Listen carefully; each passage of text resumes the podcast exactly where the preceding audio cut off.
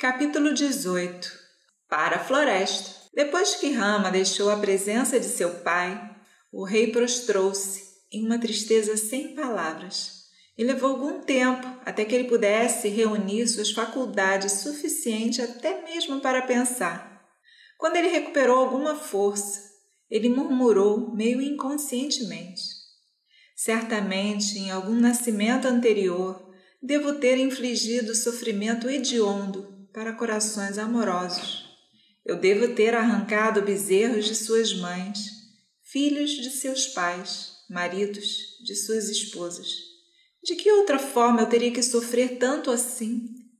A morte não vem quando nós queremos, e eu terei que suportar a tortura de sempre ter diante da minha mente meu filho divino, privado de seu direito de primogenitura e forçado a usar as roupas de casca de árvore de um eremita. Ó oh, vida, quão amargamente você se apega àqueles que querem se livrar de você. Rama foi para o exílio e eu ainda não morri. Rama, Rama, você se foi? Um pouco mais tarde, sua mente mais clara, o rei disse: Sumantra, prepare a carruagem e leve meus filhos e Sita para a fronteira do reino. Lakshmana tocou os pés de sua mãe Sumitra e proferiu uma única palavra: Mãe.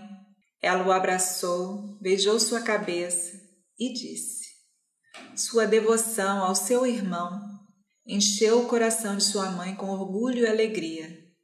É seu dever, minha criança, guardar e servir Rama.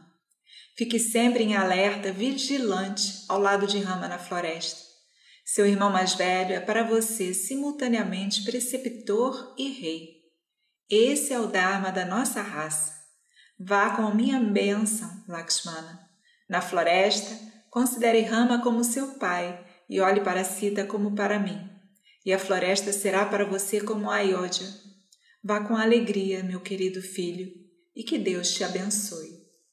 No, Ramayana, Sumantra é uma mulher de poucas palavras e sabedoria madura, grande tato e coração, coragem infinita, cheia de fé, em quem a esperança brilha como uma chama, mesmo tendo se apagado em todos os outros lugares. A tradição diz que Sumitra sabia sobre a divindade de Rama e o propósito da sua encarnação, e que isso a capacitou não apenas a confortar Kausalya, mas também a considerar um sagrado sacerdócio fato de Lakshmana compartilhar o exílio de Rama. Sumantra disse: Suba na carruagem, ó príncipe. Deus te abençoe. Me diga para onde eu devo dirigir, pois o período de 14 anos começou, meu príncipe. Sita subiu na carruagem alegremente. Kausalya havia feito para ela um pacote de itens pessoais.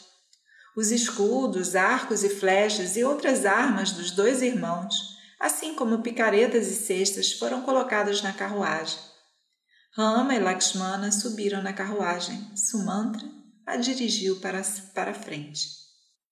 Vamos fazer uma pequena pausa nesse momento em que a vida de Rama na floresta começa. E vamos rezar para que sejamos purificados de nossos pecados. Verdade, coragem e amor são a doutrina de Ramayana para nós. Rama nasceu para nos dar isso. Iremos ganhar esses presentes se nós meditarmos sobre os príncipes e Sita, nesses trajes de casca de árvore ao deixarem a cidade. As multidões na rua gritavam para o cocheiro: Vá devagar, vá devagar, deixe-nos olhar para o rosto de Rama. Ai, ai, quem poderia enviar essas crianças para a floresta? Como suas mães poderão suportar essa tristeza e sobreviver? Olhe para o rosto de Sita. Ela é realmente abençoada. E Lakshmana é feliz por ter tal irmão a quem ele pode servir em devoção. Ele é realmente um herói e um conhecedor do Dharma.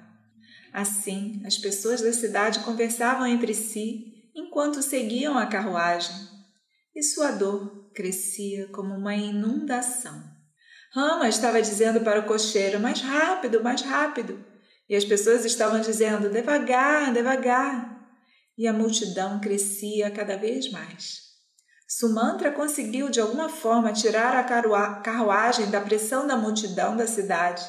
onde, além da grande tristeza nas ruas lotadas, as casas estavam cheias de mulheres e crianças em luto.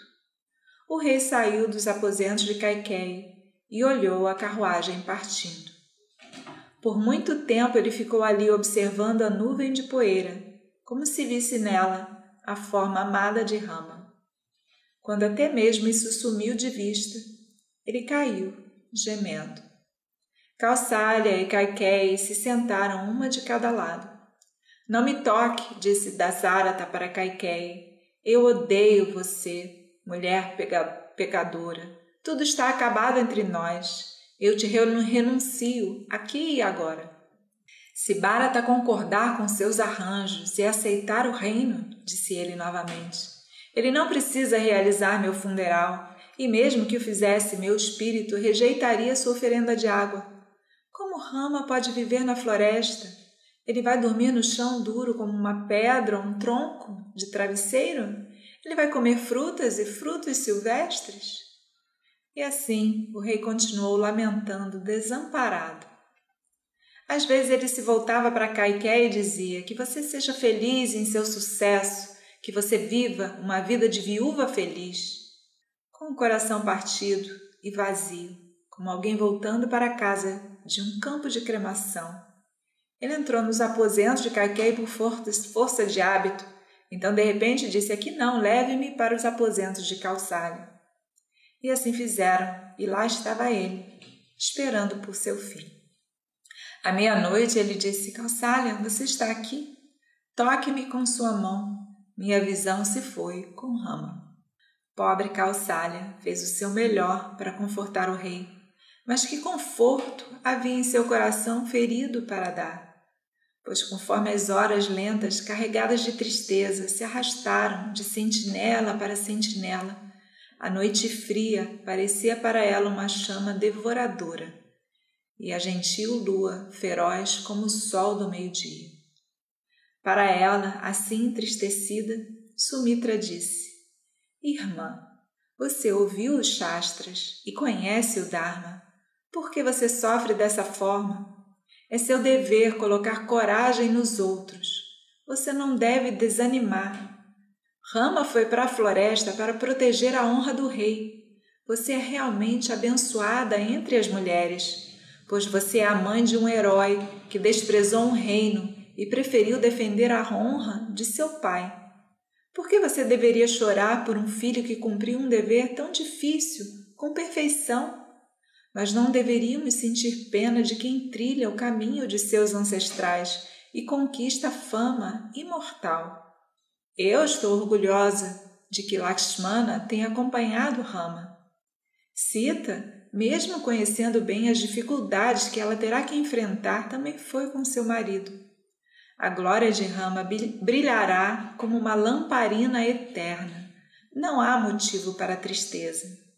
Sua pureza, sua virtude serão escudo e armadura para eles.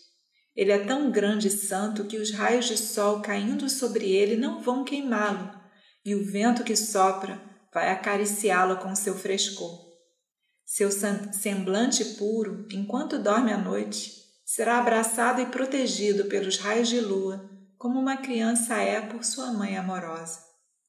Livre-se de toda ansiedade por seu filho heróico. Nenhum inimigo pode enfrentá-lo e escapar com vida. Nosso ramo é dotado de todas as qualidades auspiciosas.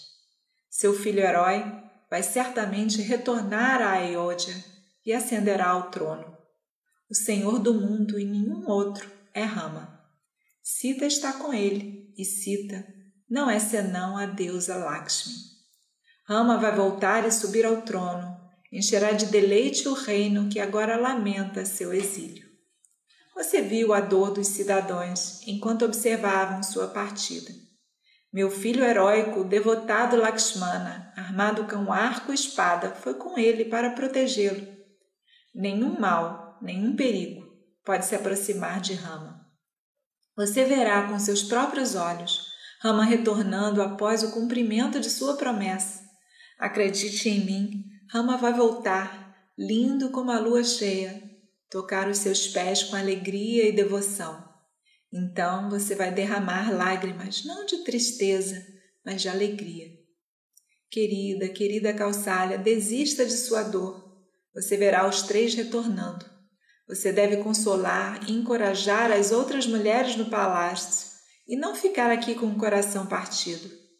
Quem mais nesse mundo está firme no Dharma como Rama? Isso é motivo para tristeza? Não, tenha orgulho de seu filho, Kausalya.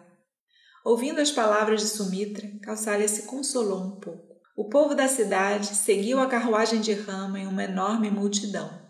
Eles tentavam parar a carruagem gritando: Não vá para, para a floresta, volte para a cidade. Eu estou indo para a floresta para defender a palavra de meu pai, disse Rama.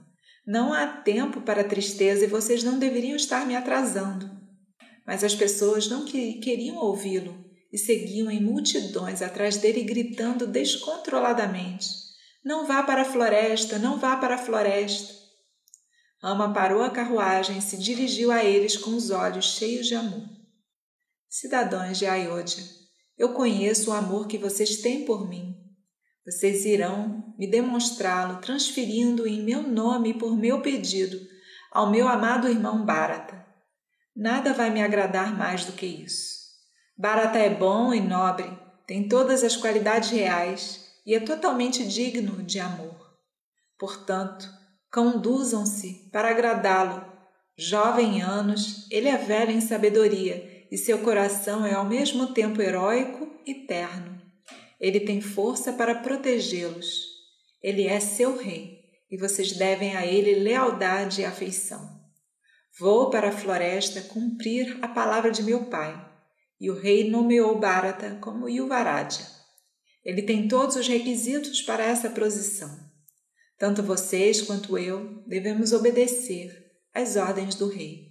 Vocês devem voltar e tentar mitigar a tristeza de meu pai por se separar de mim. Assim Rama falou com ele em tons gentis, mas eles o amavam ainda mais por causa disso e não se consolavam.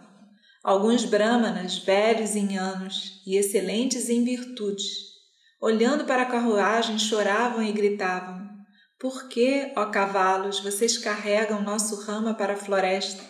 Ouvimos dizer que os cavalos têm excelente audição. Ouçam-nos então e tragam de volta nosso rama. Ouvindo essas palavras de saudade dos velhos brahmanas, Rama parou a carruagem. Os três desceram e seguiram caminhando. As pessoas comuns, cidadãos importantes e sábios anciões, homens de penitência, até mesmo os pássaros tentaram impedir Rama de ir para a floresta. O rio Tamasa, diz o poeta, parecia conspirar com eles, pois agora fluía no meio do seu caminho. A carruagem parou às margens do rio, Sumantra soltou e deu água aos cavalos e os deixou livres para pastar. Rama disse: Lakshmana, essa é a primeira noite da nossa vida na floresta. Vamos passar a noite nas margens desse rio sagrado. A vida na floresta não tem dificuldades, você e eu sabemos. Olhe, os pássaros, os animais e até as árvores parecem simpatizar conosco. A única dor é quando pensamos na dor de nossos pais em Ayodhya. Embora eu me sinta tranquilo quando penso na nobreza e bondade de Bharata, ele com certeza cuidará de nossos pais com verdadeiro carinho. Sumantra, vá cuidar dos cavalos. Então Rama fez as orações da noite à beira do rio e disse: Vamos jejuar nessa primeira noite da nossa vida na floresta, Lakshmana. Sua presença ao meu lado livra-me de todos os cuidados. Lakshmana espalhou um pouco de grama no chão para Sita e Rama dormirem, mas ele mesmo passou a noite em vigília, conversando com Sumantra. Muito antes do amanhecer, Rama acordou e disse para Sumantra: Os cidadãos que nos seguiram, cansados dessa longa jornada, estão dormindo. Estou profundamente tocado por seu carinho mas eu não posso permitir que seu amor me obrigue a voltar. Então vamos seguir, em frente agora mesmo, enquanto eles ainda estão dormindo. Os cavalos foram presos e a carruagem cruzou o rio lentamente. Em pé, na margem sul, Rama disse a Sumantra: Se você levar a carruagem para outra margem, onde as pessoas estão dormindo, e dirigir a carruagem por uma pequena distância em direção a Ayodhya, e em seguida trazer de volta para esse lado, podemos prosseguir em nossa jornada antes de acordarem. Eles verão a trilha na carruagem indo em direção à cidade e, pensando que voltamos para casa, voltarão também. A menos que você faça isso, a multidão vai continuar nos seguindo. Então, Sumantra fez isso. E quando a carruagem voltou, os três entraram nela novamente, prosseguiram para o sul.